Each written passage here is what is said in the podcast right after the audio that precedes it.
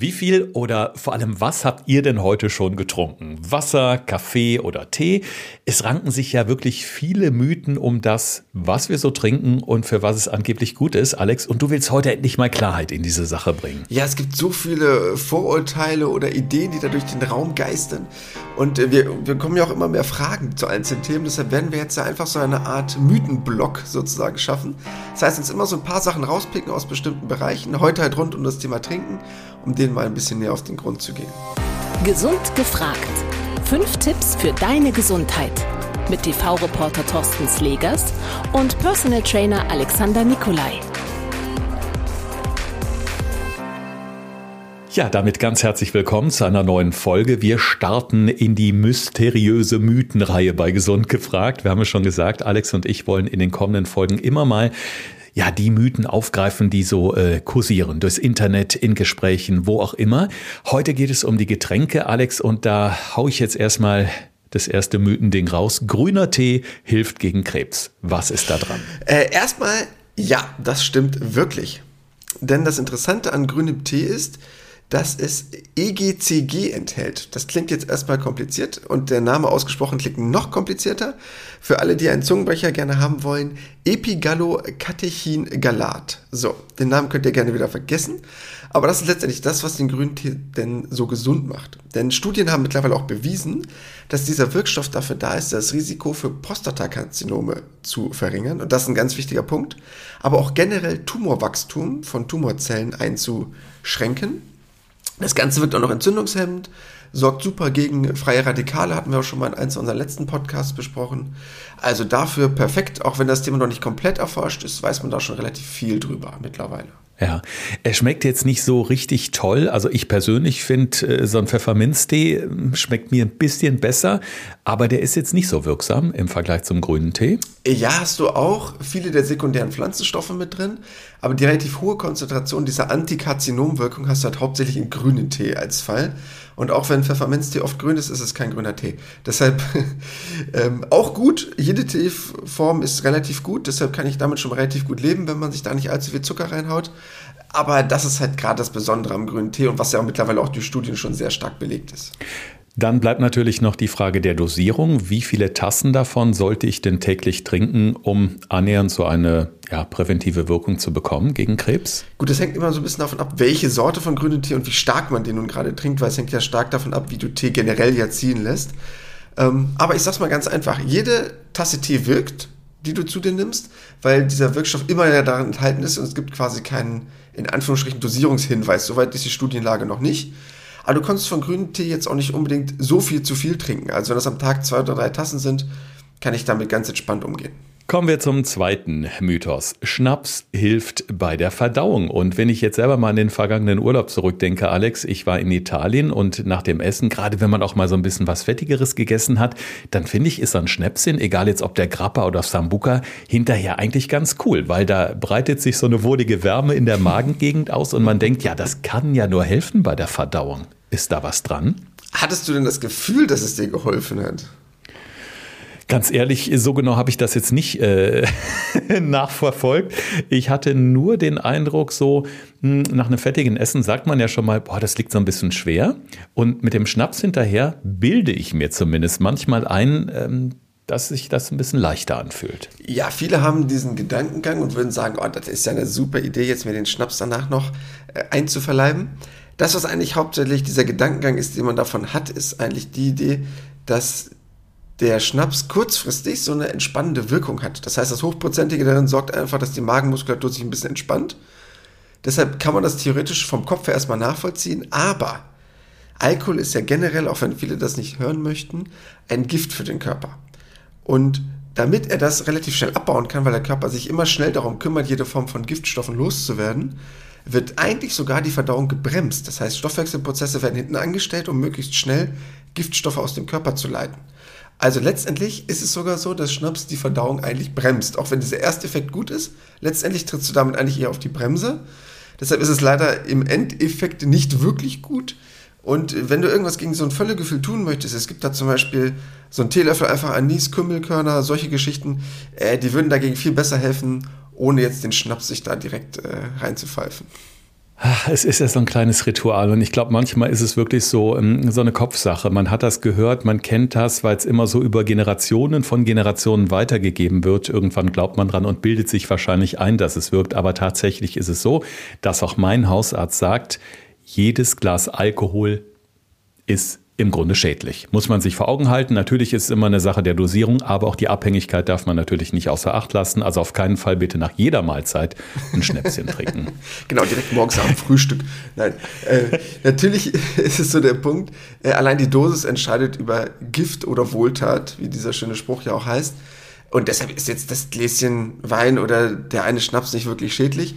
Nur natürlich ist generell Alkohol ein Gift und Gift bedeutet immer für den Körper, ich muss probieren, das irgendwie loszuwerden. Und aufgrund dessen stellt er alles hinten an. Um mal so ein einfaches Beispiel zu bringen, ähm, passt vielleicht so ein bisschen in die Kategorie, nämlich dieses klassische Konterbier. Vielleicht kennst du das. Also das Bier, was man am nächsten Morgen trinkt, wenn man von gestern noch eine Karte hat. Genau. Ist von der Idee dasselbe Prinzip, weil man denkt, ach, das trinke ich jetzt und dann geht es mir besser. So, das ist auch wirklich erstmal so, weil du haust ja quasi neues Gift auf altes Gift drauf. Das heißt, der Körper probiert sich erstmal mit dem neuen Gift wieder auseinanderzusetzen. Und das sorgt dafür, dass die Symptome von dem alten Gift quasi ein bisschen abgemildert werden. Hast dann später halt die Quittung, weil das blöde Ding wird ja auch irgendwann zu altem Alkohol sozusagen und muss das dann ja auch verstoffwechseln. Also äh, jede Form von Alkohol hilft selten bei irgendwelchen Stoffwechselprozessen. Ja. Aber es war ein gängiger Spruch in meiner äh, Jugend, wenn mal äh, ein wenig länger gefeiert wurde, da hieß es am nächsten Morgen ganz klar, okay, wir äh, machen mit dem weiter, wo wir gestern Abend mit aufgehört haben. Schwierig wurde es dann, wenn wir uns morgens nicht mehr dran erinnern konnten, womit haben wir denn gestern Abend eigentlich aufgehört? Was der Wein, der Sekt, das Bier oder der Schnaps? Da hat man dann auch schon mal daneben gegriffen und dann ging es einem noch schlechter. Ne? Also ich glaube, das kennt jeder irgendwie aus ja, ja alter Säufertrick, ne? Immer das Getränk nochmal neben das Bett stellen, damit man am nächsten Morgen weiß, was man am letzten Abend gesoffen hat. Ja, oder ein kleines Selfie machen in der heutigen Zeit, wo das Smartphone eh überall dabei ist. Wenn das noch geht, dann war der Abend nicht so schlimm. So, jetzt steht neben mir gerade hier, äh, während wir im Podcast quatschen, Alex, äh, du in Hannover, ich in Köln, ähm, das Tessin Kaffee mit im Studio. Ähm, wir sind ja immer noch so ein bisschen ähm, ja, räumlich getrennt, muss man sagen, weil wir auch noch unseren normalen Berufen nachgehen. Du als Personal Trainer, ich als Reporter bei RTL. Und äh, der Kaffee ist eigentlich immer dabei. Also beim Podcast sowieso habe ich den immer hier stehen. Und da gibt es doch diesen Mythos, Kaffee entzieht dem Körper Wasser und irgendwann gibt es Kopfschmerzen. Ja, das ist nur in gewisser Weise richtig. Da muss man so ein bisschen Jein zu sagen, in Anführungsstrichen. Das heißt, einmal hängt es halt ein bisschen davon ab, wie stark der Kaffee ist. Das ist nämlich so ein kleiner Einflussfaktor. Generell weiß man aber eigentlich mittlerweile durch Studien, dass der Körper kaum dehydriert, also keinen Wasserentzug hat durch Kaffee. Viele denken das aber oft, weil der Kaffee eine harntreibende Wirkung hat. Das heißt, wenn man relativ viel Kaffee trinkt, ist der Körper eher dazu geneigt, mehr Harn zu produzieren und dadurch halt einfach generell eher den Gang zur Toilette anzutreten. Und deshalb denken halt viele Leute, okay, jetzt muss ich ja ganz viel Wasser verloren haben in dem Moment. Das ist aber gar nicht unbedingt der Fall. Denn der Einfluss auf den Wasserhaushalt ist eigentlich relativ gering, dass es nahezu zu vernachlässigen ist. Mhm. Man kann sich aber generell vorstellen, wenn ein Kaffee sehr, sehr stark ist, muss der Körper ja eine gewisse Menge an Wasser dazu tun, um es quasi zu verdünnen. Das heißt, es ist halt davon noch ein bisschen abhängig, ob der Kaffee sehr stark ist oder ob es ein sehr schwacher Kaffee ist, wie hoch halt die jeweilige Konzentration ist. Aber das ist wirklich nahezu zu vernachlässigen. Deshalb sagt man eigentlich heutzutage, dieser Effekt ist ein bisschen Mythos. Das kommt halt wirklich nur noch auf diesen Punkt an, dass man ja diesen harntreibenden Effekt hat und das deshalb den so zuschreibt. Und ähm, was man ja auch oft hat, vielleicht kennst du das, wenn man irgendwo so ein Espresso bekommt, dass immer so ein Glas Wasser daneben steht. Ja, da wollte ich nämlich gerade drauf raus. Ich habe das ah, immer okay. beim Italiener, wenn ich den Espresso bestelle, genau, kommt entweder so ein kleines Gläschen oder auch ein größeres Gläschen Wasser dazu. In den südlichen Ländern ja ohnehin, wenn du in Italien, in Kroatien oder sonst wo bist, gibt's das auch. Selbst in Spanien gibt's immer das Glas Wasser dazu.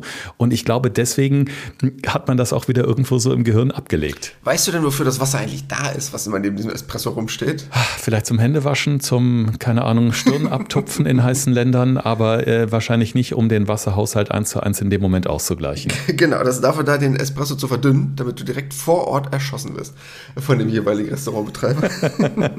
Nein, äh, die Idee dahinter ist eigentlich hauptsächlich, um die Geschmacksknospen zu neutralisieren. Das heißt, die Idee dahinter ist, wenn man jetzt sein Mahl irgendwie beendet hat, meinetwegen, du sitzt abends da bei deinem tollen italienischen Abendessen irgendwo auf dem Marktplatz und hast das meistens ja dann oft mit dem Wein beendet, geht es darum, diesen Geschmack von dem Essen bzw. von dem Alkohol davor zu neutralisieren über einen Schluck Wasser, um dann danach die Geschmacksknospen vorzubereiten auf die intensiven Aromen des Espresso. Das hat nicht die Idee, Wasserhaushalt auszugleichen, weil viele denken, Espresso ist ein konzentriertes Getränk, deshalb kommt jetzt Wasser dazu.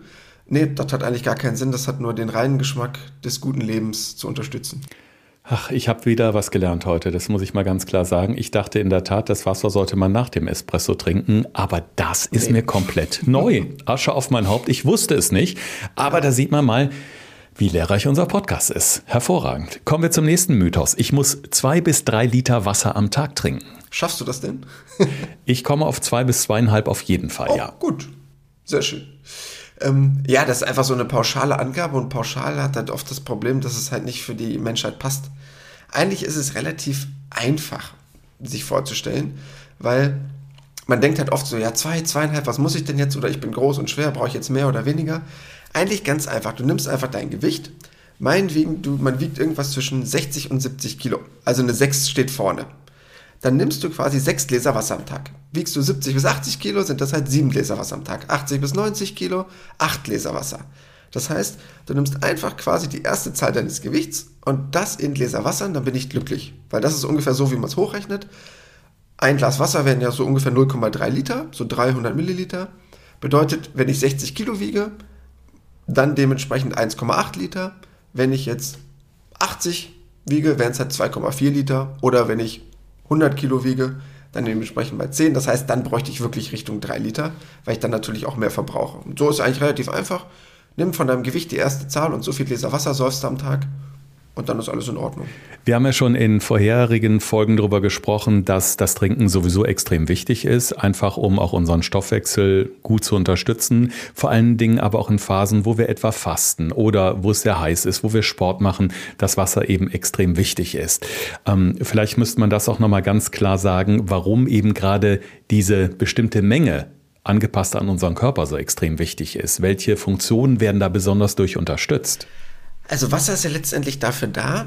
Einmal ist natürlich eine gewisse Form von Mineralien darin gelöst. Also je nachdem, was du für ein Wasser trinkst, ob es so ein sehr mineralhaltiges Wasser ist, ist das allein dadurch schon mal ein gewisser Lieferant von gewissen Stoffen, wie zum Beispiel Kalium, Calcium, Magnesium. Je nachdem, was man so für ein Wasser hat, könnt ihr einfach mal umdrehen, dann sieht man es darauf schon mal.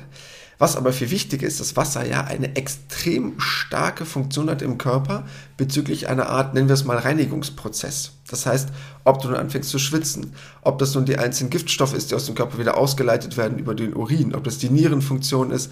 Also allein dadurch Wasser existenziell. Und wenn man sich mal überlegt, der Körper kann mehrere Tage oder Wochen ohne Essen überleben, aber nur wenige Tage ohne zu trinken. Und das ist eigentlich der entscheidende Punkt. Also Wasser ist eigentlich das Lebenselixier schlechthin. Und wenn nur 2% deines Wasserhaushalts fehlen, und das sind schon nur 2 Liter, also es wäre zum Beispiel einen Tag nicht zu trinken, werden schon 20, 30 Prozent der körperlichen Funktionen eingeschränkt in ihrer Funktion. Das heißt, schlechtere Konzentration, schlechtere Möglichkeiten des Erinnerungsvermögens und äh, das ist eigentlich ganz extremer Aspekt, den sich viele vielleicht gar nicht so vor Augen halten. Und wenn ich das jeden Tag mache, kann Wasser schon allein dafür helfen, dass ich konzentrierter bin, dass ich weniger müde bin, weniger antriebslos bin, nur weil mir Wasser fehlt, weil die einzelnen Organe nicht genügend davon zur Verfügung haben. Also ganz äh, rot einkringeln auf unserer Liste, zwei bis drei Liter Wasser, beziehungsweise angepasst ans Körpergewicht. Auf jeden Fall trinken. Ja, jetzt kommen wir mal vom gesunden Wasser äh, so ein bisschen in die Chill-Ecke, wo das Gläschen Rotwein gerne mal dabei steht. Egal ob mhm. an lauen Sommernächten, die wir dieses Jahr nicht unbedingt so viele hatten, oder abends vor dem Fernseher. Ein Glas Rotwein am Tag schützt das Herz bzw. beugt auch Herzinfarkten vor. Was ist da dran? Also es wird immer ganz oft von diesen ganzen Polyphenolen gesprochen. Das heißt, worum es jetzt gerade beim Rotwein geht, äh, wäre Resveratrol. Das wäre ein sogenanntes Polyphenol. Das ist quasi in den Schalen von diesen roten Trauben mit drin, deshalb ja auch eher Rotwein als jetzt Weißwein in dem Moment. Und ähm, man hat mittlerweile herausgefunden in Tierversuchen, dass die dafür sorgen können, dass verkalkte Arterien, also das Herzinfarktrisiko einfach gesenkt werden kann dadurch. Aber ganz wichtiger Punkt, das Ganze ist noch nicht wirklich anhand großartig klinischer Studien beim Menschen belegt. So, das heißt, die genaue Wirkung davon ist noch nicht eins zu eins auf den Menschen übertragbar. Und bloß weil wir es in klinischer Tierstudien ähm, untersucht haben, heißt es noch nicht, dass das die Studie bei Menschen auch automatisch eins zu eins beweist oder dass halt letztendlich so eins zu eins bestätigt werden kann. Und äh, dann muss man leider einfach wirklich sagen, dass die Nachteile des Alkohols die Vorteile nicht unbedingt überwiegen. Denn ich kann das Ganze ja auch, wenn ich überlege, wo das drin ist, wenn das aus einer Traube gemacht wird, dann brauche ich ja nicht den Alkohol dazu. Ne? Das macht es vielleicht schöner, aber es hilft leider nicht, die Wirkung jetzt herausragend zu verbessern. Das heißt, ich kann auch einfach die Trauben essen, ich kann die dunklen Beeren essen, die Heidelbeeren. Ähm, dann habe ich diesen selben Effekt auch nur ohne den Alkohol. Deshalb das schützt jetzt nicht unbedingt das Glas Wein wesentlich besser als der Konsum von Trauben per se. Lustigerweise liest man ja ganz oft diese Schlagzeilen, Rotwein verlängert das Leben. Also glaubt diesen Schlagzeilen bitte nicht, auch wenn es mehr Spaß macht, ein Gläschen Wein zu trinken, die roten Beeren, die tun es dann auch. Ja, fünf Mythen haben wir jetzt schon mal ähm, äh, im Detail besprochen und damit ihr auch all das, was wir bislang gelernt haben in dieser Episode, euch besser merken könnt, gibt es jetzt unsere fünf Tipps für deine Gesundheit. Thorsten fragt, Alexander antwortet. In diesem Podcast erfährst du alles über Ernährung und Fitness. Einfach erklärt und mit konkreten Tipps für deinen Alltag. Ja, erstmal das Thema Tee. Grüner Tee ganz, ganz wichtig oder sehr, sehr gut, um vor Krebs zu schützen, beziehungsweise generell vor der Entstehung von Karzinomen, also bösartigen Tumorzellen. Wichtig dabei, ihr könnt gerne zwei, drei Tassen davon am Tag trinken, komplett problemlos, aber es sollte auch nicht ein Liter übersteigen, denn man hat auch schon herausgefunden, dass das Ganze auch negative Auswirkungen haben kann. Wie immer, allein die Dosis entscheidet über Wohl oder Wehe. Deshalb grobe Orientierung, zwei bis drei Tassen am Tag okay. Es sollte aber jetzt nicht ein Liter oder mehr werden, weil das auch wieder sich negativ bezüglich Tumor, Krebserkrankungen bzw. andere Erkrankungsfelder auswirken könnte. Kaffee entzieht dem Körper Wasser. Nein, absolut könnt ihr sehr gerne vergessen, diesen Effekt. Es gibt einen harntreibenden Effekt, ja, der ist bestätigt, aber ihr könnt eigentlich nahezu Kaffee in eurer Wasserbilanz vergessen. Ihr könnt gerne ein Glas mehr trinken, aber jetzt keine Angst haben, dass Kaffee euch komplett das Wasser im Körper raubt. Da bin ich auf jeden Fall schon mal beruhigter, denn äh, diesen Mythos, den habe ich auch lange immer vor Augen gehabt, wenn ich Richtung Kaffeemaschine gelaufen bin und habe ganz oft auch gedacht, Mensch, also ja, diese, diese Kopfschmerzen, die hin und wieder halt auch nach langem Sitzen auftreten, haben mit dem Kaffee zu tun. Aber ich habe dann vielleicht einfach nur blöd auf dem Stuhl gesessen und habe mir das in dem Fall wahrscheinlich auch nur eingebildet. Dann der dritte Punkt. Wie viel muss ich trinken? Wie viel soll ich trinken? Eigentlich ganz einfach. Wiegt ihr irgendwas um bei 60 Kilo, dann dementsprechend sechsmal Glas Wasser, das heißt sechsmal 0,3 sozusagen 1,8 Liter irgendwas mit einer 7 vorne, 7 mal 0,3, mit einer 8 vorne, 8 mal 0,3. Also sehr einfach könntest du ausrechnen, was ihr am Tag ungefähr trinken müsst, um auf jeden Fall euren Tagesbedarf an Wasser zu decken. Punkt Nummer 4. Schnaps und die Verdauung. Leider nein. Ist eine schöne Idee, ein toller Mythos, aber dieser Ersteffekt, dass der Magen sich ein bisschen entspannt, ja, der ist gegeben, aber leider muss der Körper danach mit dem Alkohol fertig werden, was die Verstoffwechslung nochmal eher verlangsamt. Deshalb bitte Finger weg, vom Alkohol nach einem opulenten Mahl. Das zieht sich nach hinten raus und äh, ist dann eher Nachteil als Vorteil. Ich würde ja sagen, man sollte es generell auf so besondere Anlässe vielleicht einfach dann auch vertagen, ob das nun Weihnachten ist, das schöne Abendessen im Restaurant, im Urlaub oder im heimischen Garten, wenn man da mal sagt, so ein Gläschen Schnaps hinterher einfach nur für den Genuss ist okay, aber auf keinen Fall als Gewohnheit im Alltag implementieren. Ja, und der letzte Punkt, das Glas Rotwein schützt unser Herz-Kreislauf-System. Jein, um es mal so zu sagen. In begrenzter Form, beziehungsweise man weiß schon, dass die Wirkstoffe, die darin enthalten sind, diese sogenannten Polyphenole, in dem Sinne das Resveratrol, schon eine positive Wirkung hat, was man in Tierstudien auch herausgefunden hat mittlerweile. Aber eins zu eins auf den Menschen ist noch nicht unbedingt übertragbar und ihr habt denselben Effekt auch ohne den Alkohol, indem ihr einfach dunkle Beeren konsumiert dann ist der Körper genauso glücklich. Ja, und glücklich wollen wir doch alle sein. Von daher äh, könnt ihr gerne nochmal auf unseren Instagram-Feed schauen. Auch da gibt es die fünf Tipps von Alex nochmal zusammengefasst äh, für die Hosentasche auf dem Smartphone sozusagen. Und wir haben es ja schon angekündigt, bei uns im Podcast Gesund gefragt gibt es in den nächsten Wochen so eine kleine Mythenreihe und äh, das macht natürlich neugierig. Alex, mir hast du es auch noch nicht verraten. Über welche Mythen werden wir nächste Woche sprechen? Nächste Woche geht es rund um das Thema Kohlenhydrate, alle Mythen, die sich darum ranken, ob das nun die Pasta ist, ob das nun das Brot ist, ob das generell Kohlenhydrate sind mit kurz- und langkettigen, ach, was es da alles gibt und was uns für interessante Fragen schon erreicht haben. Genau, es geht natürlich um gute und böse Kohlenhydrate, die mich übrigens gerade im Moment auch beschäftigen im Rahmen eines Selbstexperimentes. Dazu werden wir euch dann nächste Woche noch was erzählen, denn Alex und ich drehen gerade eine sehr interessante TV-Reportage. Und äh, wenn ich heute so leichte Wort- und Gedächtnis, ähm, ja, habe, dann liegt es möglicherweise an diesem Experiment. Aber ich würde sagen, da gehen wir nächste Woche dran und machen so ein bisschen Spoiler-Alarm an dieser Stelle, richtig? Sehr gut. Ja, ich bin gespannt, äh, was jetzt am Ende deines Experiments herauskommt und wie du dich dann in den nächsten paar Tagen fühlen wirst. Dazu mehr nächste Woche. Bis dahin bleibt schön gesund und abonniert unseren Podcast. Dann bleibt ihr stets up to date bei uns. Das war Gesund gefragt. Der Expertentalk mit Thorsten Slegers und Alexander Nikolai. Wenn es dir gefallen hat, abonniere gerne unseren Podcast und verpasse keine neue Folge mehr.